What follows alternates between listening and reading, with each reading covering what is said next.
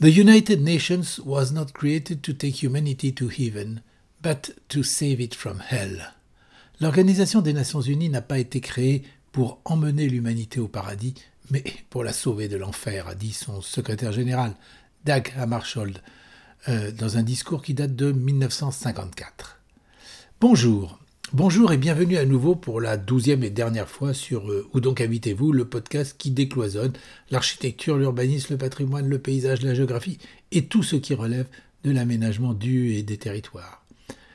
À la suite de l'épisode précédent, des deux épisodes précédents, Patrimoine, partager les compétences, très franco-français, je vous propose de finir ce podcast sur le même thème par trois petits tours. Trois petits tours à l'international au sein des Nations Unies, dont certaines prises de position sur la valeur des patrimoines locaux me semblent pouvoir aider à débloquer la situation en France, pour peu qu'elle soit entendue. Pour mémoire, brièvement, qu'est-ce que l'Organisation des Nations Unies? L'ONU. L'ONU est une organisation internationale fondée en 1945, après la Seconde Guerre mondiale, pour remplacer la Société des Nations, souvenez-vous de vos cours d'histoire. Elle regroupe, regroupe, à quelques exceptions près tous les États de la planète, elle en regroupe 193 à ce jour. L'idée maîtresse qui présida à sa création fut la préservation de la paix, en facilitant le dialogue et la coopération dans tous les domaines. Alors ces domaines se trouvent répartis dans six organes principaux auxquels ont été rajoutés au fil des temps divers organismes, institutions et programmes ayant une vocation plus spécifique. On compte notamment 17 institutions spécialisées dont l'UNESCO, l'Organisation des Nations Unies pour l'éducation, la science et la culture, qui nous intéresse ici, et une petite quinzaine de programmes et fonds dont ONU Habitat, qui nous intéresse également. ONU Habitat désigne le programme des Nations Unies œuvrant à un meilleur avenir humain, euh, à même de relayer les aspirations des villes et de leurs habitants. Le premier des trois petits tours à l'international que je vous propose nous conduit à l'UNESCO. Loin de moi l'idée de critiquer ni d'en faire l'éloge. Il faut avoir conscience que l'UNESCO est une organisation complexe qui dépend de la diversité des cultures qu'elle représente, ce qui provoque des arbitrages tout aussi complexes et ce qui ne facilite ni son fonctionnement, ni euh, la compréhension que peut en avoir. Une des initiatives, voire une des grandes réussites, réussites majeures de l'UNESCO, fut de concevoir et de développer le concept de patrimoine mondial de l'humanité. Plus de, plus de 1100 sites culturels et ou naturels figurent à ce jour sur la liste du patrimoine mondial, dont une quarantaine en France. Citons par exemple le Mont Saint-Michel et sa baie, les climats du vignoble de Bourgogne, euh, les cathédrales d'Amiens, de Bourges, de Chartres, les chemins de Saint-Jacques de Compostelle, les fortifications de Vauban, les lagons de Nouvelle-Calédonie, le canal du Midi, la ville reconstruite du Havre, les paysages culturels de l'agropastoralisme d'Écosse et des Cévennes, euh, le bassin minier du Nord, le Val-de-Loire, etc., etc. Une liste qui peut surprendre, car de la cathédrale au paysage de l'agro-pastoralisme, elle apparaît très éclectique. Tant nous sommes habitués à cloisonner les différentes approches des patrimoines, notamment à dissocier le patrimoine culturel du patrimoine naturel et à sous-estimer le lien avec le patrimoine immatériel. Cette liste est même qualifiée de fourre-tout, j'en ai plusieurs fois été témoin, par d'éminents spécialistes français enfermés qu'ils sont dans leur domaine de compétences. Ici, les spécialistes des monuments historiques, qui revendiquent la primauté du discours patrimonial au titre de leur antériorité. Là, ceux des sites naturels qui la revendiquent au titre de l'urgence écologique. Et encore un peu plus loin, ceux du patrimoine urbain qui la revendiquent également, mais au titre de l'urbanisme et de l'aménagement, etc. Pourquoi de telles dissensions? Ce mépris pour la diversité est, d'un autre âge. Il révèle un manque cruel de curiosité et d'ouverture. Ne serait-il pas plus intéressant de chercher à comprendre les évolutions sociétales dont l'UNESCO témoigne ainsi et d'en tirer parti? Ces évolutions suivent celles de nos sociétés humaines, qu'elles tendent à,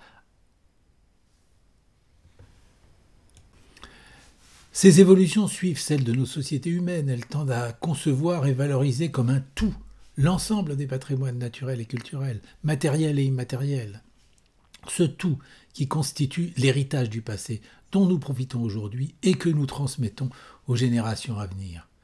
À l'instar de l'UNESCO, nos instances, qu'elles soient scientifiques ou administratives, ne pourraient-elles pas sortir des cloisonnements institutionnels et évoluer? Ne pourrait-elle pas prôner ensemble la diversité et la transversalité des patrimoines, en incitant à conjuguer les approches environnementales, sociales et culturelles pour un développement durable Paradoxalement, c'est ce qu'ont fait plusieurs experts français lorsqu'ils ont participé à divers titres et participent encore aujourd'hui aux réflexions sur l'évolution des politiques internationales au sein même de l'UNESCO auprès du Bureau du patrimoine mondial. Fort de leurs longues expériences, leurs longues expériences pratiques des outils français de protection et de mise en valeur du patrimoine urbain et paysager, notamment des secteurs sauvegardés, des ZPPUP, fort de cette expérience, ces experts français ont notamment participé activement à la conception des recommandations de l'UNESCO sur les paysages urbains historiques. Paysages urbains historiques, Historic Urban Landscape, HUL, H-U-L en anglais.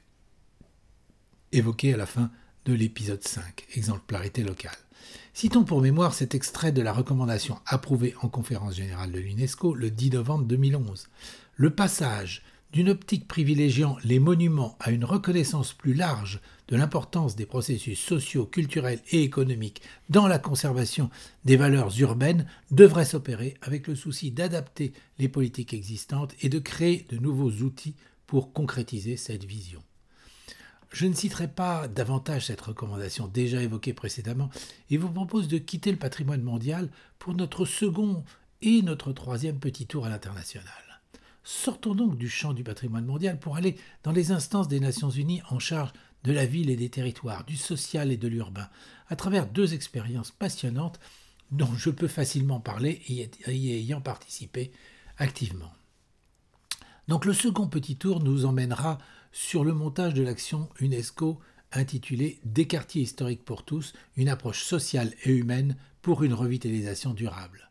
Et puis après, le troisième petit tour nous fera connaître la Journée mondiale des villes que l'Assemblée générale des Nations unies propose de célébrer partout dans le monde le 31 octobre de chaque année, mais dont on ne parle pas ou si peu en France. Commençons donc par l'action UNESCO intitulée Des quartiers historiques pour tous, une approche sociale et humaine pour une revitalisation durable. Cette action a été initiée par le secteur des sciences sociales et humaines à l'UNESCO et conduite par Brigitte Collin, qui était à l'époque, je cite intégralement, spécialiste architecture et ville de la section migration internationale de la division des sciences sociales, recherche et politique de l'UNESCO. Si je précise intégralement ces intitulés, c'est parce qu'il est intéressant de souligner ainsi, par les mots de ces intitulés, dans quel domaine est conduite cette action qui porte sur les quartiers historiques, donc sur les patrimoines culturels, ville, architecture, sciences sociales et humaines et migration internationale. En 2007, l'UNESCO avait donc constitué un groupe de réflexion et de conception dont les travaux furent matérialisés en 2008 par deux brochures guides sous le même titre précité des quartiers historiques pour tous, une approche sociale et humaine pour une revitalisation durable. La première de ces brochures, à destination des élus locaux, est riche de témoignages très intéressants, et la seconde, plus détaillée, est à destination des professionnels de la ville. Nous les avons présentées officiellement au Forum urbain mondial de Nankin, début novembre 2008. Vous pouvez facilement les télécharger dans plusieurs langues, depuis le site de l'UNESCO ou plus simplement depuis la rubrique des quartiers historiques pour tous du site www.alainmarinostoutattaché.net. Pour résumer ce travail, voici deux extraits de la brochure précitée. Le premier extrait clôt l'introduction de Wataru Iwamoto, directeur de la division des sciences sociales, recherche et politique du secteur des sciences sociales et humaines de l'UNESCO. Je cite cet outil devrait aider les municipalités à prendre conscience du rôle de la volonté politique, de la nécessaire conservation des patrimoines tangibles et intangibles et de la mise en valeur de la diversité culturelle, mais surtout à mieux appréhender l'importance de la construction des nouvelles formes de la cohésion sociale dans les villes, la personne humaine doit être placée au centre des projets urbains et dans la recherche d'un équilibre entre la compétitivité économique et un développement urbain harmonieux. Le second extrait commence le premier chapitre sous le titre Des défis à relever pour les villes du XXIe siècle. Je cite Symboles historiques et identitaires, les quartiers historiques sont aujourd'hui au cœur de nombreux défis et d'interrogations. Comment concilier développement et compétitivité, respect des droits et des besoins des habitants et mise en valeur du patrimoine urbain conçu comme un bien public? Comment articuler la sauvegarde du bâti ancien, les traditions, les habitudes et les nouvelles fonctions de la ville pour forger une identité urbaine pour tous? Comment réhabiliter le tissu urbain sans figer les cultures, ni détruire les ressources naturelles, tout en intégrant l'apport des cultures actuelles? Comment assurer la cohésion sociale en gérant la pression du foncier et le besoin de mixité socioculturelle entre les générations? Comment mener à bien des projets de revitalisation durable grâce à des compétences et des moyens appropriés? Autant de questions qui soulignent l'articulation entre les politiques, le technique, l'humain, le culturel, l'environnement et l'économique. La complexité des enjeux et des processus de revitalisation urbaine nécessite de bien identifier et de comprendre les problèmes, puis de les aborder de façon interdisciplinaire et démocratique pour transformer les quartiers historiques en lieu du mieux vivre ensemble. Un peu plus loin, dans de nombreuses villes dont on ne parle pas assez, la revitalisation des quartiers historiques s'accompagne de résultats très positifs et encourageants. Un équilibre est trouvé pour chaque situation locale entre la conservation et la protection du patrimoine urbain, le développement économique, la fonctionnalité et l'habitabilité de la ville pour répondre aux besoins de ses habitants. Un peu plus loin. Les différentes approches patrimoniales, économiques, environnementales et socioculturelles ne s'opposent pas, elles se complètent et leur articulation conditionne le succès à long terme du projet. Fin de citation. Cette brochure qui demeure d'actualité 12 ans après sa publication et que je vous engage à lire et, à diffuser, a été réalisée sous la conduite de Brigitte Collin, citée précédemment. Elle a été réalisée par Laure Verrier, consultante et directrice associée de euh, d'Interstice Médiation, euh, avec la contribution d'Yves Dauge, à l'époque sénateur maire de Chinon, et le travail de quatre experts du comité de suivi. Bruno Chauffer-Rivard et moi-même du ministère français de la Culture et de la Communication, de Léo, Oriana, coordonnateur du réseau CIRCHAL, Amérique latine, et de Xavier Casanovas, du Collège Architecture Technique de Barcelone, responsable du réseau Rehabimed. Partons maintenant pour notre troisième petit tour, à la Journée mondiale des villes, en anglais World Cities Day. Depuis maintenant sept ans, l'Assemblée générale des Nations unies propose de la célébrer partout dans le monde le 31 octobre de chaque année. Mais cette proposition ne semble pas intéresser les instances françaises qui, à ma connaissance, ne se sont pas ou très peu manifestées. Compte tenu de ce silence, il apparaît donc utile de préciser pour information qu'à travers la résolution 68-239 du 27 décembre 2013, ces précisions vous permettront de trouver plus d'informations sur Internet. Les États, la société civile et toutes les autres parties intéressées sont ainsi invités à organiser ce jour du 31 octobre des manifestations et des débats sur la transformation des villes. Depuis 2014, le gouvernement de la municipalité de Shanghai, parmi d'autres un peu partout dans le monde, organise donc à cette date un forum international sur un thème précis.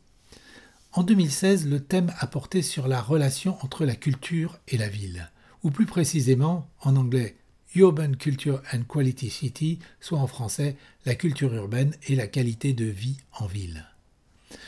Ce forum a donné l'occasion aux urbanistes, universitaires et chercheurs de faire un point sur le sujet et de présenter leurs travaux, leurs expériences et les stratégies de planification en cours. Les participants étrangers invités à témoigner de leur expérience venaient de New York, Séoul, Tokyo, Hambourg et moi-même de Paris. Sur proposition de la professeure Shao Yong de l'université Tongji de Shanghai, je me suis donc retrouvé à représenter la France à cette manifestation. Tous les experts, étrangers et chinois, ont insisté, à leur façon, sur l'intérêt de considérer et de préserver la valeur du bâti existant avec et pour les habitants. Plus de 300 professionnels, dont beaucoup d'urbanistes ont participé à cette journée à Shanghai et aux débats qui l'ont ponctué, échangeant des idées et contribuant ainsi à dessiner de nouvelles perspectives pour l'avenir, des perspectives souvent très intéressantes. Voici un extrait des propos introductifs du professeur Shu Yisong, directeur adjoint du Bureau de planification et d'administration des ressources foncières de Shanghai en charge d'organiser la manifestation. Je cite nous prêtons de plus en plus attention à deux choses. D'abord, la régénération urbaine doit répondre aux besoins des gens qui vivent dans la ville. La construction d'espaces publics devrait impliquer la participation des résidents locaux, parce que chaque endroit est différent. Un peu plus loin, nous devons tenir compte de leurs souhaits. deuxièmement, nous devrions équilibrer les besoins de toutes les personnes lors de la planification et considérer tous les facteurs, notamment l'espace disponible et les installations existantes. Nous essayons d'éviter la démolition brutale et la reconstruction en combinant la nécessaire réhabilitation urbaine et les intérêts des résidents. Le résultat bénéficiera à tous et améliorera l'environnement de vie. Fin de citation. Euh, les conférenciers invités à venir témoigner de leur expérience et de leurs réflexions sur le sujet étaient dans l'ordre de présentation avec leurs fonctions en anglais comme ils les ont présentées. Donc le premier fut Robert Lane, Senior Fellow for Urban Design and Regional Plan Association de New York. Alain Marinos, moi-même, inspecteur général de l'architecture et du patrimoine honoraire, président d'honneur de l'Association nationale des architectes des bâtiments de France. Hiroto Kobayashi, tenure of Keio University Graduate School of Media and Governance de Tokyo. Ikun Lee, senior, member of National Academy of Engineering of Korea, ancien maire adjoint de Séoul. Magdalena Weiss, project partner of Architekten von Gertkan Marg Partner de Hambourg. Et pour finir, Zheng Bishan, directeur de Hangzhou Urban Planning Center. Donc, M. Zheng Bishan a clos les présentations. Tous les experts ont introduit leurs exemples par une réflexion sur la fonction culturelle permettant d'améliorer l'urbanité et la convivialité dans des quartiers qui souvent ont été fortement bousculés ces dernières années. Pour la France, en référence à l'échelle de la ville de Shanghai, j'ai présenté en illustrant par des exemples le développement des tiers-lieux culturels les plus emblématiques ou les plus innovants dans les métropoles françaises. Les grands voisins, la recyclerie, les Alpajoles à Paris, Darwin à Bordeaux, la Belle de Mai à Marseille, euh, le Champ Libre dans la métropole lilloise, etc. Nous étions en 2016, mesurer le chemin parcouru en France et compter les nouveaux tiers-lieux ouverts depuis. Je vous renvoie à l'épisode Tiers-lieux et patrimoine.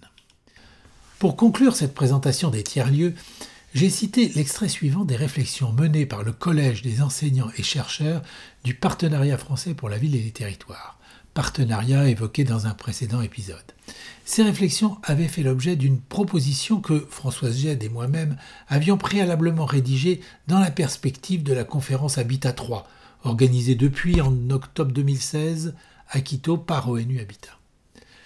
Sous le titre Changer de paradigme, sur la base de nombreuses expériences locales et, des nouvelles pratiques dont certaines ont été relatées dans ce podcast, ce collège a proposé trois grandes orientations majeures pour rendre la ville plus solidaire, plus inclusive, par opposition à la ville exclusive et inégalitaire qui tend à s'imposer aujourd'hui.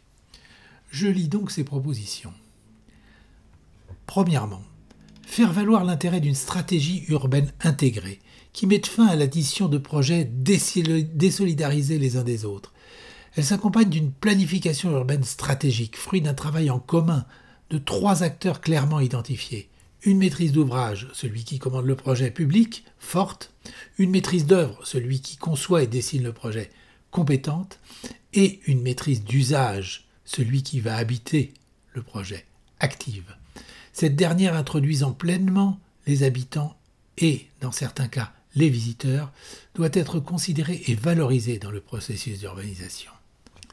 Pour ce faire, il s'avère nécessaire de concilier et équilibrer la démocratie locale et la nécessité d'un gouvernement urbain pour une juste gouvernance des lieux considérés. La recherche de cet équilibre fragile oblige d'une part à écouter les habitants, notamment avant l'élaboration du programme d'aménagement et par conséquent du projet, et d'autre part à prendre les décisions sur la base de cette écoute, en se dégageant des habitudes et des influences exercées par les différents lobbies intéressés. Deuxièmement, associer les territoires ruraux et les territoires urbains et mettre en évidence leur complémentarité. Ici aussi, un équilibre est à trouver entre des territoires ruraux délaissés et des agglomérations sous pression, sous tension, des alliances et des partenariats peuvent aider à faire baisser la pression sur les grandes agglomérations tout en revitalisant euh, les petites villes et les campagnes. En qualité de délégué national de l'Association des petites cités de caractère de France, je mesure les enjeux et les atouts que représentent ces petites cités, notamment parce que l'échelle urbaine, l'échelle humaine qui les caractérise, permet d'expérimenter plus facilement que dans les agglomérations des processus bottom-up innovants. Troisièmement et enfin, placer la culture et principalement le vivre ensemble des différentes cultures au cœur des préoccupations de développement durable. Sur ce sujet, le mot soutenable apparaît encore ici mieux approprié. Mais bon, passons. Gardons en mémoire les phénomènes migratoires qui ne peuvent qu'augmenter suivant les dérèglements climatiques annoncés. Quelles conséquences ces migrations auront-elles sur la ville et les territoires? Ne devons-nous pas dès maintenant y réfléchir et contribuer à ce que tous s'y préparent? Rien ne serait pire qu'une politique au fil de l'eau. Sans vouloir noircir le tableau, rappelons la croissance dans le monde des replis identitaires, voire sectaires, et des événements violents qui ont marqué récemment de façon indélébile plusieurs grandes villes emblématiques comme Paris, Londres, etc. Au regard de ces événements, le peu de place donnée aujourd'hui à la culture dans la ville peut surprendre, voire choquer. Faire vivre ensemble les différentes cultures ne pourrait-il pas être un de nos thèmes de réflexion commune au niveau international? Bon, mais comme évoqué au début de cette intervention, il nous faudra préalablement changer de paradigme. Le lendemain, en petit comité, les services municipaux de l'urbanisme ont présenté aux experts invités plusieurs projets en cours sur Shanghai, et notamment l'aménagement du West Bund. Dans la foulée de l'exposition universelle de 2010, cet ancien quartier industriel, le long du fleuve, devait constituer le nouveau corridor culturel de la ville. Il est constitué de nombreux et impressionnants bâtiments construits dans le courant du XXe siècle, dont nombre avaient été ou doivent être réhabilités. Cette présentation, précédée par une visite du site, fut suivie d'un long échange avec les professionnels du bureau de l'urbanisme et de l'université Tongji de Shanghai, aussi intéressés par notre expérience et nos savoir-faire que nous l'étions par cette expérimentation à grande échelle d'un urbanisme qui se veut culturel. Dans le cadre de cette journée mondiale des villes, il ressort des échanges et des débats que les lieux et les quartiers de la culture et du patrimoine sont le plus souvent ceux de l'urbanité et de la convivialité, sans lesquels il ne peut y avoir d'écologie crédible. Les trois petits tours que nous avons faits à l'international conduisent à penser que, loin des politiques urbaines du XXe siècle, ce sont ces lieux et ces quartiers qui serviront de référence pour rééquilibrer les excès de la mondialisation et qui serviront donc d'exemple pour bâtir la ville de demain. Voilà, ce douzième épisode se termine, trois petits tours et puis s'en vont, c'est aussi la fin de ce podcast, où donc habitez-vous? Une pause s'impose, je vous laisse donc sur cette ambition de bâtir la ville de demain, et vous retrouverez volontiers dans quelques mois pour un nouveau podcast qui s'inscrira probablement dans cette perspective. Merci pour vos commentaires. N'hésitez pas à m'en envoyer de nouveaux ainsi que des informations sur vos expériences personnelles. Elles me sont toujours très utiles. Merci encore pour votre écoute et à bientôt pour un nouveau podcast. Au revoir.